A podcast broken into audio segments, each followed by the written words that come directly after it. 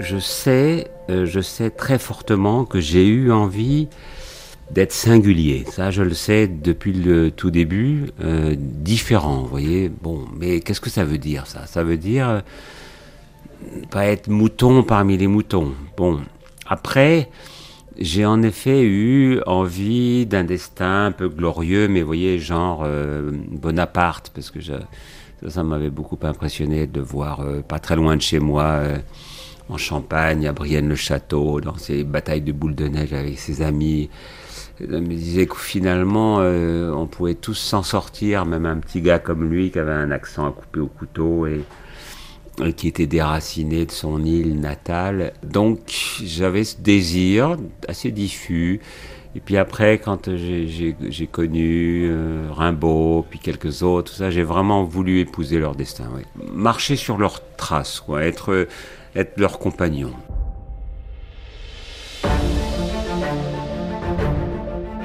Patrick Poivre d'Arvor, chapitre 1, L'enfance. Je suis Clémentine Pavlotsky et vous écoutez La Cour des Grands.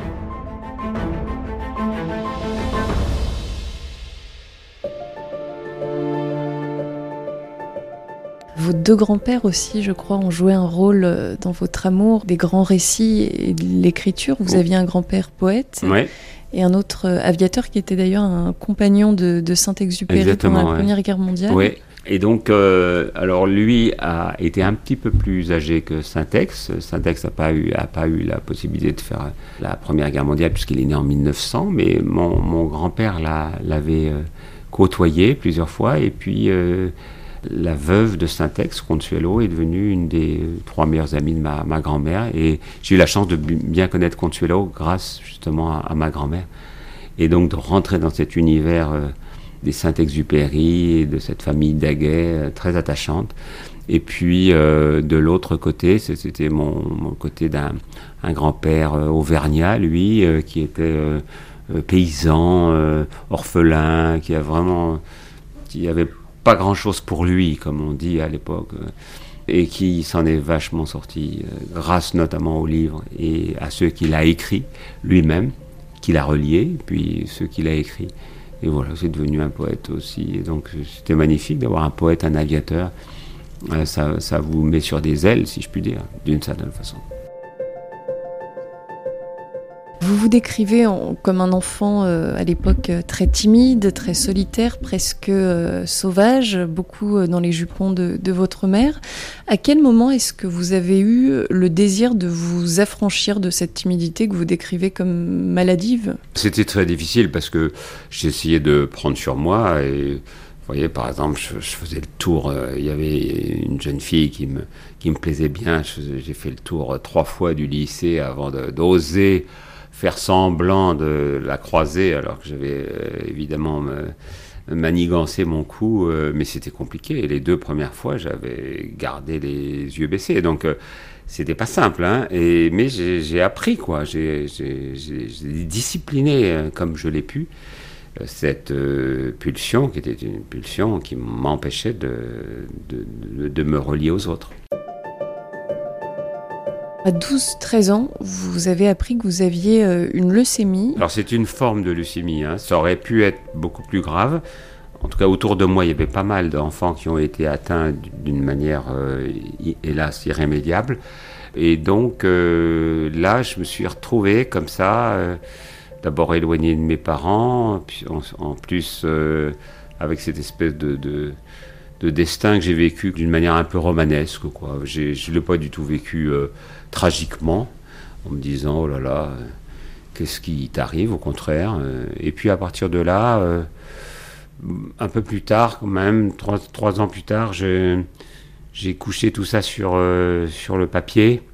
J'en ai fait un livre, romancé, qui s'est appelé Les Enfants de l'Aube, qui s'appelait pas Les Enfants de l'Aube à l'époque, qui s'appelait Moya Bieda, d'après un, mot de, Frédéric Chopin. Ma douleur, ma tristesse, mon malheur, enfin voilà, mon, mon chagrin.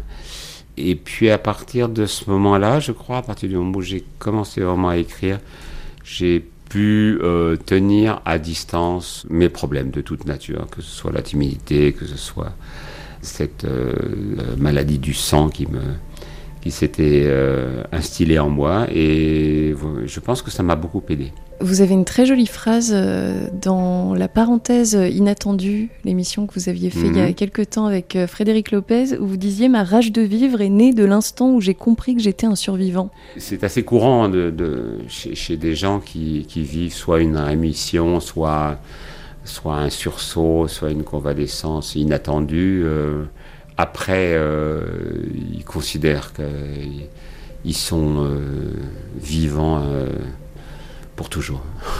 Et ça aide beaucoup, ça aide. Ça donne, là aussi, ça donne une, une rage très forte.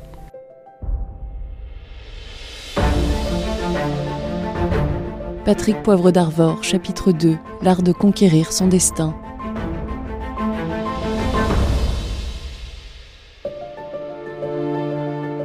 Un matin, je pense, en écoutant la radio, c'était France Inter, j'ai entendu l'annonce d'un concours pour euh, une émission qui devait s'appeler euh, Envoyé spécial et euh, qui consistait à, faire le tour du monde.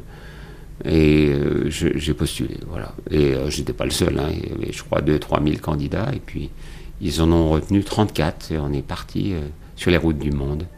C'était une, super belle opération parce que c'était à la fois pour eux une façon de faire en tout cas une émission tous les soirs entre 18h et 19h et également le moyen de se trouver euh, un futur journaliste qu'ils allaient engager.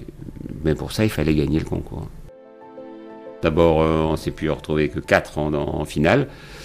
Et puis euh, là, je suis reparti aux Philippines et j'ai gagné le concours en décrochant une interview du président euh, philippin de l'époque qui vous a permis euh, de décrocher une interview avec euh, l'homme qui venait de tenter d'assassiner le, pape, Paul VI. Exactement. Et donc ça, c'est cet homme-là n'avait jamais été interviewé, on ne connaissait même pas ses motivations. Il avait été habillé en prêtre, donc c'est un faux prêtre qui avait approché le pape et qui lui avait porté un coup de couteau voilà, c'est la chance, euh, mais parce que j'en ai vraiment voulu, quoi. J'ai voulu gagner. Et, avec ces interviews, la femme de ce président qui était en fait un dictateur, Marcos, euh, qui a aussi une, interview qui a été très utile. Et puis, bon, j'ai été aidé par des gens euh, sur place. et puis c'est comme ça que les, les, choses se passent souvent dans la vie. Lorsque vous avez remporté ce concours, vous n'étiez pas encore diplômé du CFJ Oui.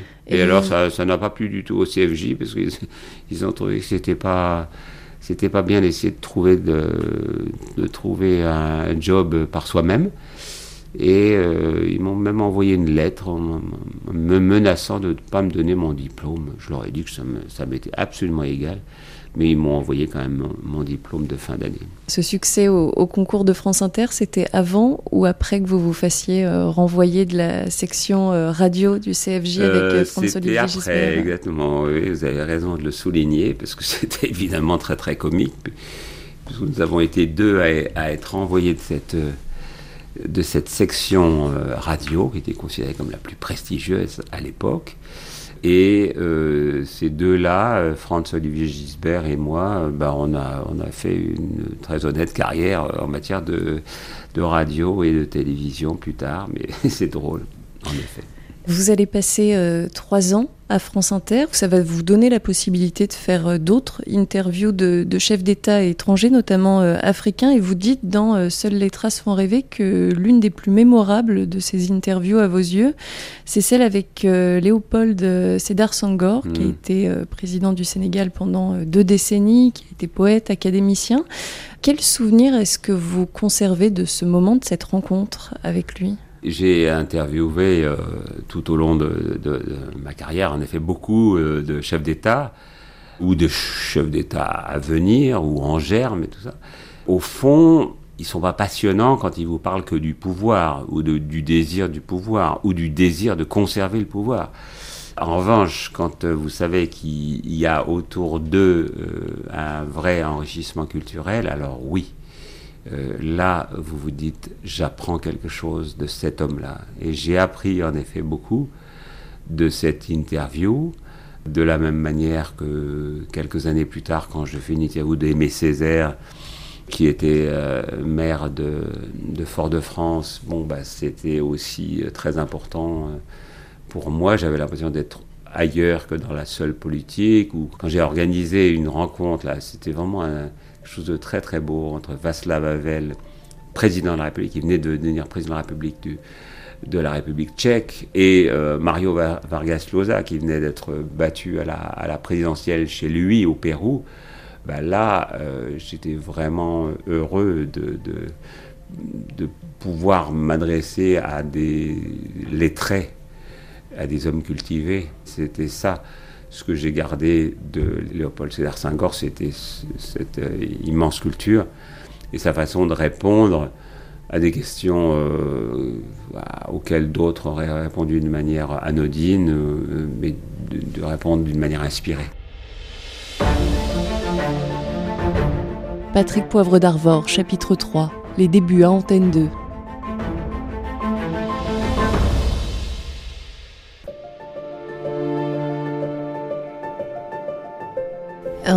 1974, donc vous quittez France Inter et en 75, vous rentrez à Antenne 2. Euh, vous rentrez à Antenne 2 au moment où la, chaîne se crée. Mhm. Vous aviez à ce moment-là plusieurs euh, propositions euh, de la part de, chaînes télévisées. Pourquoi est-ce que vous avez choisi Antenne 2 Parce que c'était quand même un peu risqué de, choisir la, la, chaîne qui se lance à ce moment-là. Écoutez, c'était la fin de l'ORTF.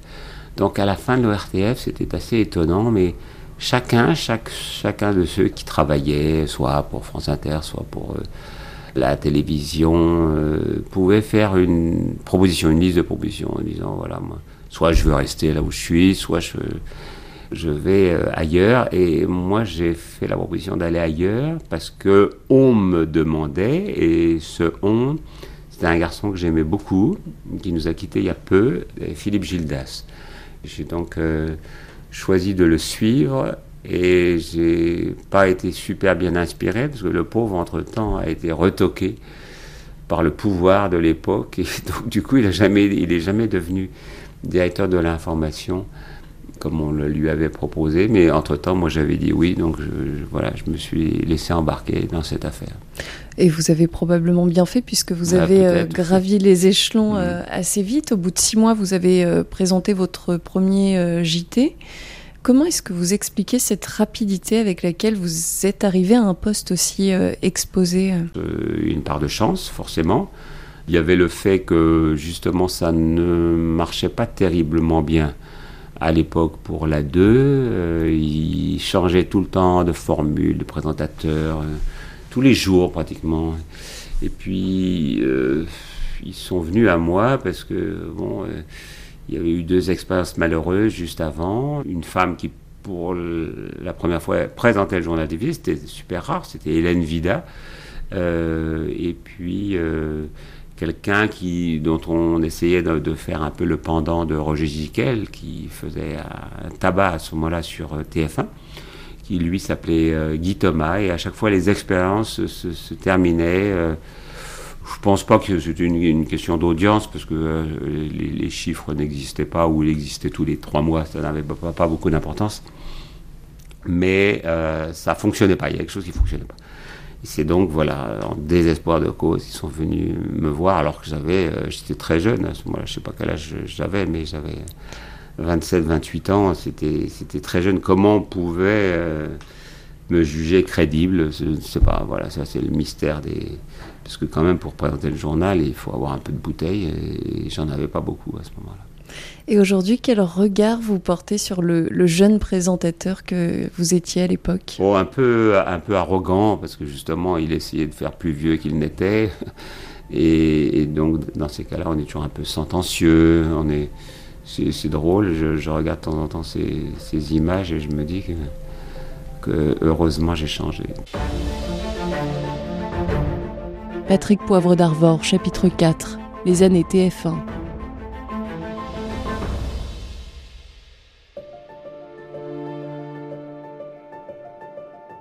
Il y a eu des moments très forts, et notamment tout ce qui était à, à l'extérieur euh, quand je délocalisais le journal euh, télévisé. Ça, j'aimais beaucoup.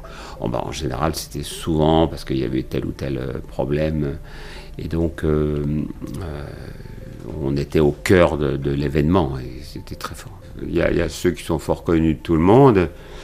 Type 11 septembre, voilà, quand vous vous retrouvez là-bas, sur place, devant ce grand zéro encore fumant, c'est quelque chose de, terrible. Mais il y a aussi tous ceux qui sont moins connus, qui évoquent des, conflits dont on parlait, hélas, euh, trop peu, type le Rwanda, euh, ou la famine en Ouganda, ou la famine euh, en Somalie. À chaque fois, je suis là, je fais un journal télévisé, souvent en direct. ce sont des moments très forts très, et très fondateurs pour moi. Quand je me retrouve au Cambodge, en Afghanistan, au Salvador, tout ça pendant des guerres très très cruelles. Euh, oui, je peux dire que j'ai euh, beaucoup appris de, ces événements, euh, hélas, tragiques. Vous avez un lien particulier avec l'Irak aussi? Oui, l'Irak, je suis allé plusieurs fois d'abord faire une interview de Saddam Hussein avec Catherine Gentil. Et puis quelques jours plus tard, voilà que le dit Saddam Hussein envahit le Koweït. Réprobation mondiale, toute la coalition internationale se ligue contre lui. La coalition propose un embargo et lui répond par euh, une prise d'otage d'une certaine façon de tous ces occidentaux et étrangers qui étaient à ce moment-là en Irak. Et puis après, euh, bah, j'ai essayé de revenir. Donc euh, ça marche pas une première fois. Je, réussis quand même à pénétrer en Irak, faire une interview de Tarek Aziz, de quelques autres personnages plus ou moins recommandable. Je suis expulsé avant de réussir à faire une interview de Saddam Hussein, mais je reviens une troisième fois par la fenêtre d'une certaine façon. Et là, je réussis à, faire une interview de Saddam Hussein. Et en effet, j'ai dû faire 3-4 euh, allers-retours en, un mois et demi. Euh, c'était pendant l'été 90.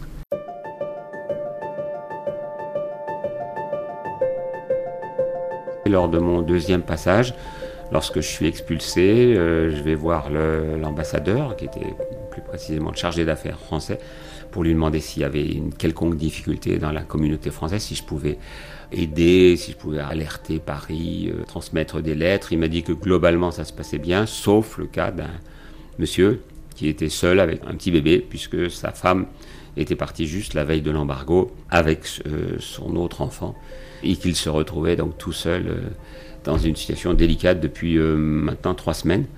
Et donc j'ai proposé mes services, j'ai dit que comme j'étais venu en avion privé, peut-être que je pouvais tenter de le faire repartir avec moi. Et euh, voilà, on a, on, a, on a marché comme ça, directement avec ce, monsieur qui s'appelait André Barbu.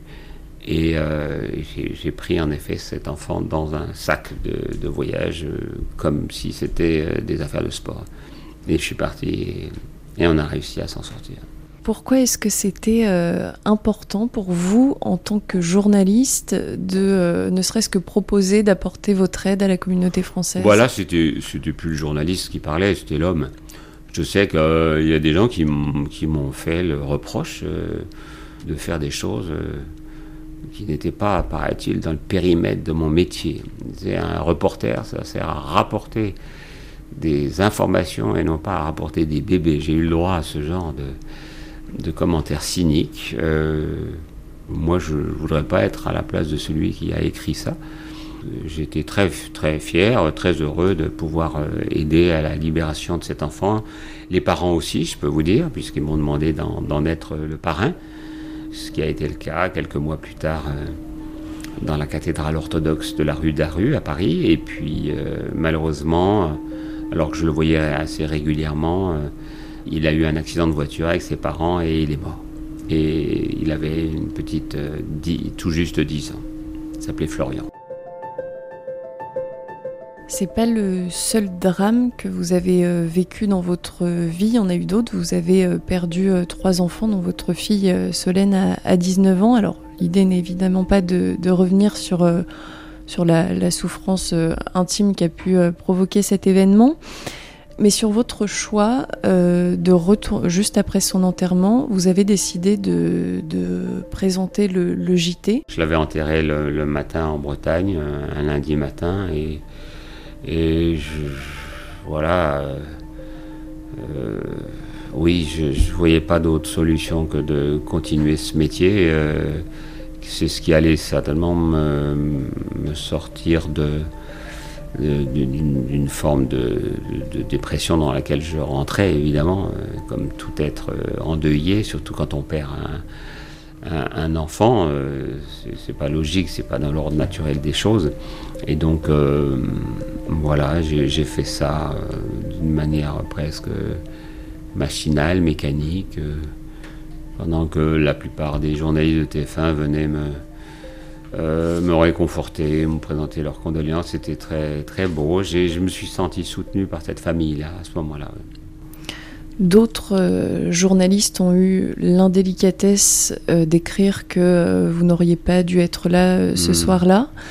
Euh, à ce moment-là, est-ce qu'on en veut à sa profession, à son métier? Comment est-ce qu'on vit C'est-à-dire le, le, métier brille jamais par sa confraternité. Hélas, euh, il y a tellement de gens qui sont prompts à donner des leçons et qui, en revanche, euh, lorsqu'il faut aider ou aimer ou soutenir, ne sont pas là.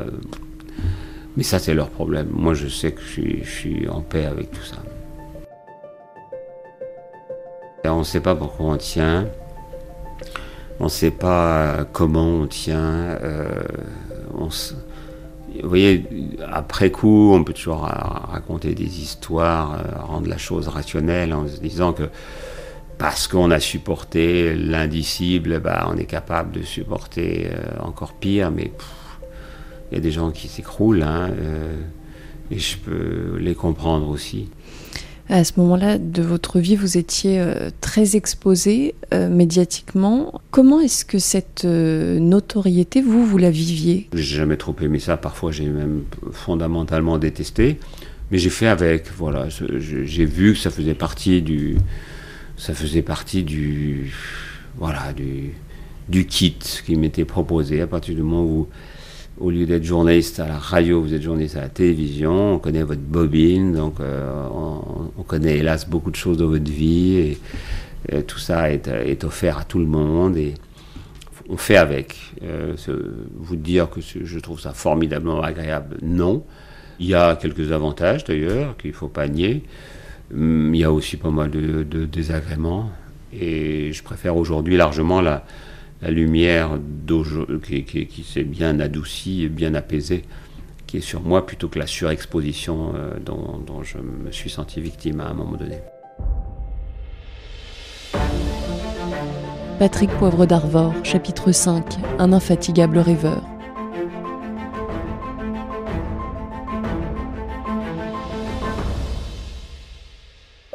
Vous voyez, là en ce moment, je suis en train d'imaginer un livre sur la Bretagne. Donc, euh, ce que j'aime, c'est euh, ce mouvement, euh, ces accordailles, ces épousailles, même d'une certaine façon, entre, les éléments de la terre, de la mer. J'aime ça.